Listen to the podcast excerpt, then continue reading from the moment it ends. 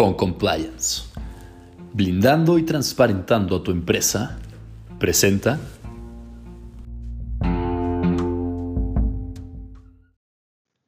el programa de cumplimiento como herramienta de protección empresarial en materia penal, por Arturo de Villanueva Martínez Zurita. ¿Qué tal? ¿Cómo están? Mi nombre es Rodolfo Chacón y dirijo el podcast de Con Compliance. El día de hoy tenemos una interesante propuesta hecha por mi buen amigo Arturo de Villanueva. Y para ello daremos inicio con una pregunta que es muy importante.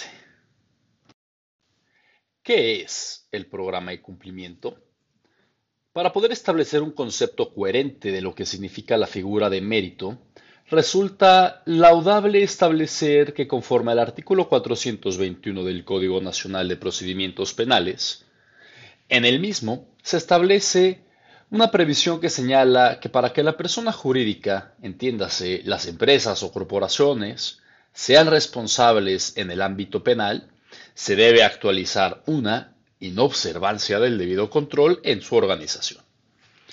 de donde se deduce que uno de los elementos para poder forjar la responsabilidad penal es una especie de inobservancia en el control de la empresa, en sí un defecto de organización que logra la imputación penal. Al respecto, hemos de señalar que la postura parece apreciar lo que la doctrina denomina defecto de organización, la cual resulta ser una institución que precisa ciertas anomalías que subyacen en la organización empresarial, que dejan entrever que el ente incorpóreo no sienta sus bases para su autoprotección, dado que en el seno de la misma no existen los candados que permitan establecer que la empresa se decanta por su propia protección. Al contrario, existen deberes que no se cumplen y su interior determina que sus actividades existen con algún mecanismo que ha favorecido intencional o imprudencialmente la realización del hecho delictivo. En el caso, en su seno, es decir, en la naturaleza de dicha institución, basándose en la determinación de los controles organizacionales que tenga la empresa, donde también se puede precisar los deberes de vigilancia interna que se posea sobre los mecanismos antes mencionados. Cuestiones que apreciamos como un punto de creación de riesgo no permitido, los cuales pueden concluir en una imputación de carácter objetivo, logrando en su caso la responsabilidad penal. Dicho esto, hemos de señalar la figura del programa de cumplimiento, es decir, del compliance. Esta es una institución que estimamos se encuentra forzosamente incrustada en el seno de la figura del defecto de organización, dado que este último es el todo. Y el compliance es la parte o puede formar parte de él. Así, siendo la base el defecto de organización que se plasma en el Código Nacional de Procedimientos Penales, toca señalar el mencionado programa de cumplimiento efectivo, que forma parte de aquel y este resulta ser una especie de catálogo de estándares mínimos de cumplimiento reflejándose desde diversos instrumentos de distinta índole como lo son circulares internas que establecen criterios de actuación, protocolos que instauran ciertas actividades al seno de la empresa, manuales de operación que fijan actividades en cadena para su trabajo diario y en sí Criterios o reglas de operación empresarial.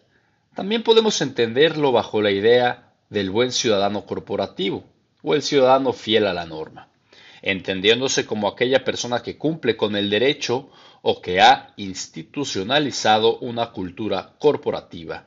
que logre otorgar un cumplimiento con el derecho y bajo esa cultura empresarial encontramos su propia autorregulación a través de los estándares que van acorde a las leyes, lo cual es el inicio del blindaje empresarial que pretende cualquier sujeto que desee que su empresa no tenga óbice alguno al momento de comunicar o engendrar relaciones jurídicas en el mundo corporativo exterior. En el caso, ningún problema de carácter penal. Pero, ¿Cuál es la importancia del programa de cumplimiento? Con lo que se ha dicho anteriormente, podemos decir que es una institución de carácter penal que se deduce de los elementos del delito,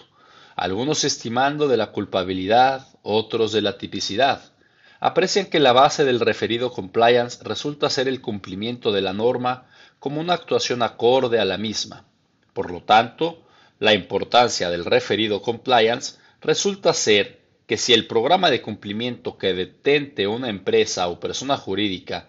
es de tal calado que puede excluir su responsabilidad penal, dicho programa será eficaz a efectos penales. Sin embargo, en sentido contrario, si a pesar de la existencia del referido programa de cumplimiento, este último resulta ser una simple pantalla desviada de la fundamentación normativa, puesto que el mismo no está a la altura de demeritar y prevenir la actuación indebida de carácter empresarial, entonces su existencia resulta superflua y por lo tanto la responsabilidad penal empresarial se actualizará aún ante la existencia y reglamentación interna en el seno de la empresa del compliance, con lo que podemos apreciar que el compliance es un programa o estructura tangible de la empresa, en cambio, el defecto de organización es el cúmulo jurídico que estudia los elementos del riesgo, es decir, el defecto organizativo en sí, lo que se actualiza o no para imputación penal, y el compliance es la herramienta de auxilio de relevancia para imputación, pero no es indispensable, pues exista o no exista, puede a la par existir o no existir el defecto de organización. Sin embargo, ambas forzosamente se relacionan. Ahora, ¿cómo se estructura o cuáles son los elementos del Compliance Program? La literatura penal se ha decantado en otorgar pautas para que el programa de cumplimiento genere éxito en la vivencia penal que rige el procedimiento, y con esto las personas jurídicas puedan válidamente obtener argumentos sólidos a efecto de excluir responsabilidad en su devenir procesal. De ahí que existen varios puntos que se han precisado para los perfectos resultados de un compliance program. Así, en el caso, en lo fundamental, podemos citar que resulta necesario contar lo siguiente. Primero, se debe detectar mediante un diagnóstico debidamente detallado los riesgos que existen en la actividad empresarial conforme al giro comercial o actividad directa o indirecta que pueda generar en el mundo donde actúa, generando cambios o comunicaciones, siendo importante señalar que cada empresa debe hacer un grupo interdisciplinario en todas las materias que pueda generar su empresa. Este equipo no solo debe estar formado por abogados, sino en sí por todos aquellos que puedan advertir los riesgos que de facto puedan dar lugar a resultados con carácter penal. Por ejemplo, si deseamos operar una clínica, en el grupo que se comenta, por obviedad estarán abogados especialistas en materia penal y responsabilidad médica, pero no solo ellos, sino también aquellos médicos que en sus ramas puedan otorgar opinión de lo que necesiten como mínimo para sus especialidades, es decir, para poder localizar todos y cada uno de los riesgos. De tales tópicos se puede incluir diferentes ejemplos y así, conforme al caso, se tendrán que ir llamando especialistas de todo aquello que de jure o de facto pueda generar riesgos que decanten en una posible responsabilidad penal. Segundo, Debemos delimitar reglas de autorregulación como lo son circulares, protocolos o reglamentos internos de la persona jurídica. Esto en razón de que el citado grupo interdisciplinario ya identificó los riesgos penalmente relevantes. Ahora toca generar reglas de prevención de facto y de jure que logren que el defecto organizado que plantea como presupuesto la norma penal no se actualice. Pues dichos programas, circulares, manuales, protocolos y todo instrumento que con claridad delimite el actuar de las personas físicas al interior de la persona jurídica, logrará que ninguna de las conductas del 421 del Código Nacional de Procedimientos Penales se vea actualizada en la realidad societaria. Tercer punto.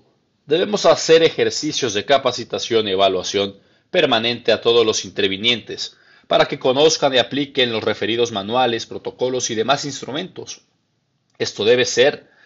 total abarcado a todas las personas que puedan tener este contacto con la empresa y puedan generar esos riesgos. Esto es, así, dado que recordemos que el Código Nacional señala que la persona jurídica, en el caso empresas, es responsable por todos aquellos delitos que sean cometidos a su nombre, por su cuenta, en su beneficio o a través de los medios que ellas proporcionen,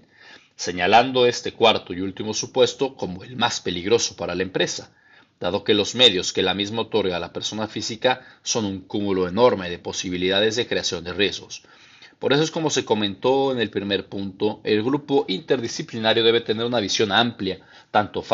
tanto fáctica como jurídicamente, para lograr advertir el mayor número, sino que el total de posibilidades de creación de riesgos, sobre todo por la amplitud del referido supuesto que se comenta. De ahí que los documentos que se creen para el referido compliance deben prever esto que se precisa y en la capacitación otorgada al recurso humano debe ser total. Como cuarto punto, se debe instaurar un órgano de supervisión del referido programa, como puede ser el Compliance Officer.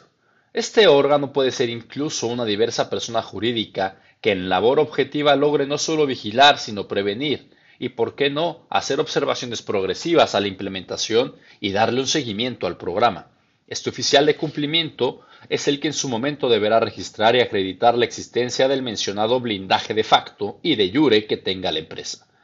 dado que el mismo señalará que realiza cada persona, cómo lo realizó, si existieron denuncias internas, lo cual es sumamente relevante como protocolización que se realice sobre conductas de los trabajadores no acorde a los lineamientos establecidos, así como toda aquella cuestión que ponga en peligro a la empresa.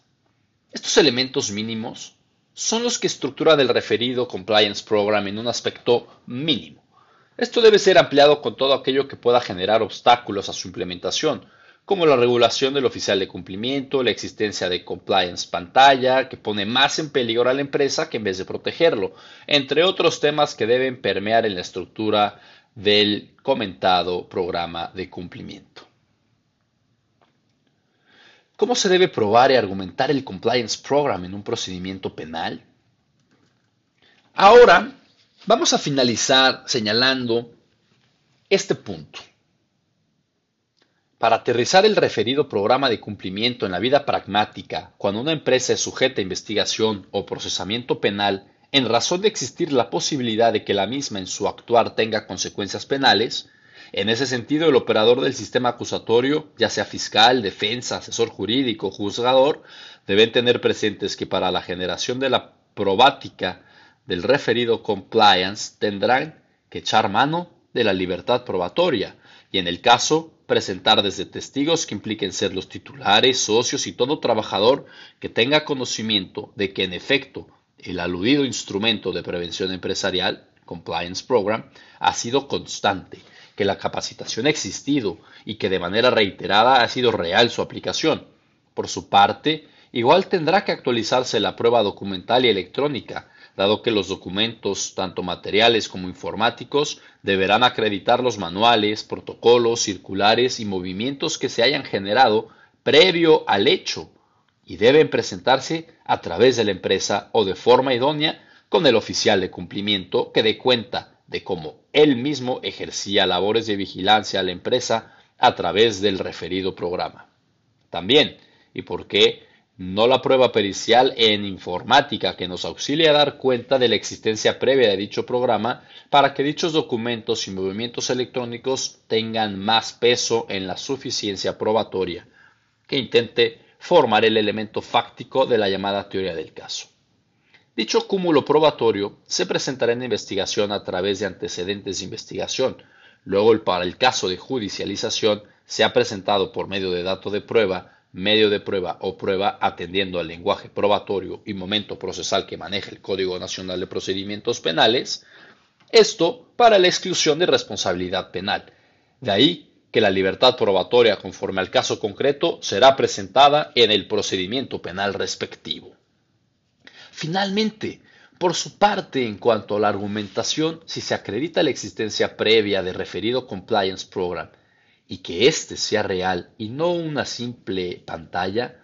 nos encontraremos en aptitud para poder construir un argumento sólido respecto a que el fiscal dicte un no ejercicio de la acción penal o el juzgador una resolución favorable. Para esto, en teoría del delito, el mencionado programa de cumplimiento en cuanto a doctrina mayoritaria ha señalado que es una causa de exclusión de culpabilidad. Sin embargo, se estima oportuno citar que nos adherimos a la postura de ilustres penalistas que señalan que es una forma de atipicidad, como la es la exclusión de imputación penal, la inexistencia de un riesgo no permitido. Es decir, si en el caso una persona por su conducta realiza una actividad delictuosa, la empresa no será responsable penalmente, esto dado que su programa de cumplimiento abarcó la protección del riesgo que engendró la persona física y no fue por el defecto de su organización interna, pues ésta es perfecta en cuanto a su protección empresarial, sino por algo fuera del ámbito de imputación penal conforme a los numerales 255, 327, 316 fracción cuarta, 405 fracción primera y 421 del citado Código Nacional de Procedimientos Penales. De ahí que si se comprueba que en el caso la empresa logró permear en su seno una cultura empresarial real de su compliance program, este será su blindaje penal, este será su herramienta que logre su protección empresarial.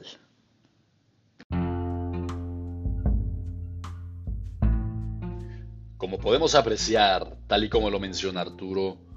instaurar un programa de compliance requiere ciertos elementos básicos, pero también requiere que sean ejecutados y, sobre todo, que no sea una simple pantalla o un cosmetic compliance. Pues bien, esto ha sido todo por hoy en Con Compliance. Gracias por escucharnos. Hasta la próxima.